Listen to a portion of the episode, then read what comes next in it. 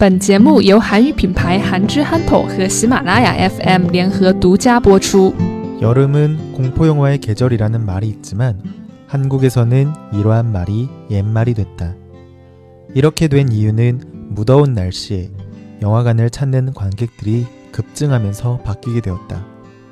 여름에 관객이 늘어나면 공포 영화를 보는 사람들이 많아질 것 같지만 오히려 영화관에서는 늘어나는 관객에 맞춰 제작비의 규모가 큰 대작들이 대거 개봉하게 되었다. 이 때문에 상대적으로 제작비의 규모가 작은 공포 영화들이 추운 계절에 개봉하게 되었다. 더운 여름이 되면 예능 프로그램에서는 공포 특집을 기획해 진행하고 영화관에서는 공포 영화를 앞다퉈 개봉했었어요. 공포 영화를 보고 나면 아무리 더워도 시원한 느낌이 들어서 사람들이 여름에 공포 영화를 많이 봤었죠. 그래서 공포 영화의 계절을 뽑으라고 하면 그 계절은 바로 여름이었어요. 하지만 공포 영화의 계절이 여름이라는 말은 이제 한국에서는 옛말이 되어버렸어요. 이제 한국에서는 여름에 공포 영화를 많이 개봉하고 있지 않거든요. 왜 이렇게 되었을까요?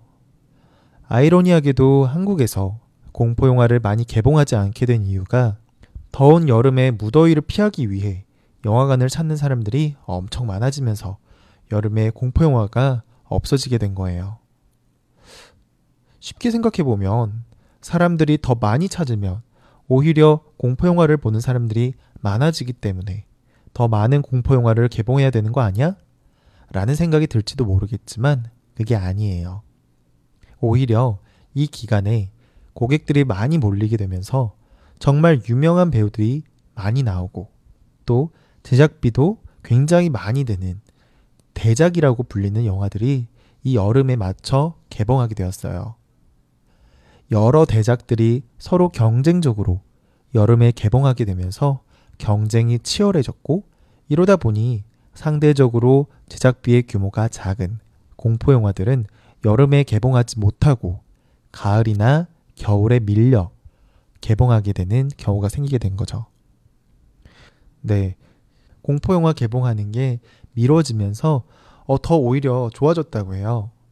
왜냐하면 개봉하는 시간도 좀 더 여유가 있어졌고 또 상영관도 많이 확보할 수 있기 때문에 공포 영화를 좋아하는 사람들을 충분히 영화를 볼 수 있도록 유도를 할 수 있게 되었다는 거죠.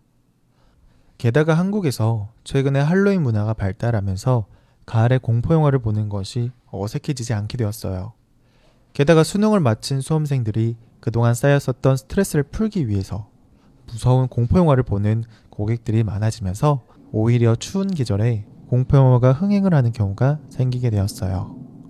네, 그래서 한국에서는 공포 영화의 계절이 여름이 아니라 가을, 겨울로 점차 늦춰지고 있는 그런 상황이에요. 여름은 공포 영화의 계절이라는 말이 있지만 한국에서는 이러한 말이 옛말이 됐다.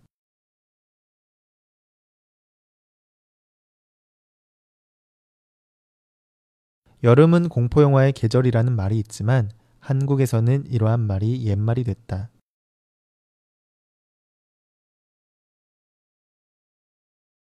이렇게 된 이유는 무더운 날씨에 영화관을 찾는 관객들이 급증하면서 바뀌게 되었다.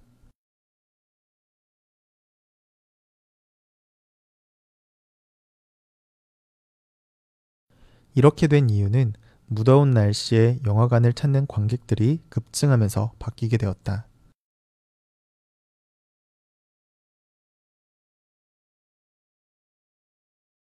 여름에 관객이 늘어나면 공포 영화를 보는 사람들이 많아질 것 같지만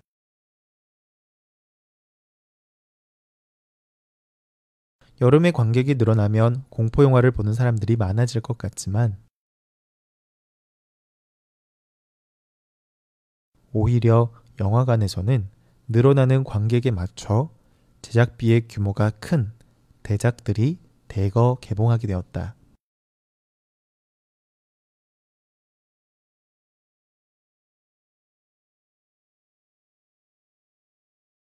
오히려 영화관에서는 늘어나는 관객에 맞춰 제작비의 규모가 큰 대작들이 대거 개봉하게 되었다.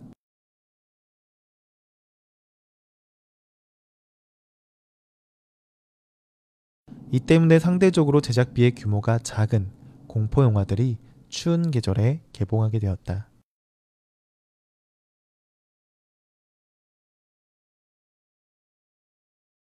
이 때문에 상대적으로 제작비의 규모가 작은 공포 영화들이 추운 계절에 개봉하게 되었다.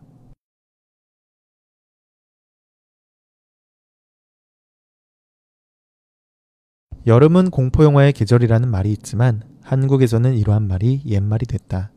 이렇게 된 이유는 무더운 날씨에 영화관을 찾는 관객들이 급증하면서 바뀌게 되었다.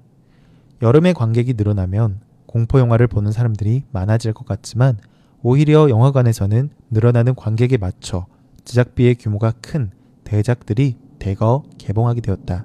이 때문에 상대적으로 제작비의 규모가 작은 공포 영화들이 추운 계절에 개봉하게 되었다.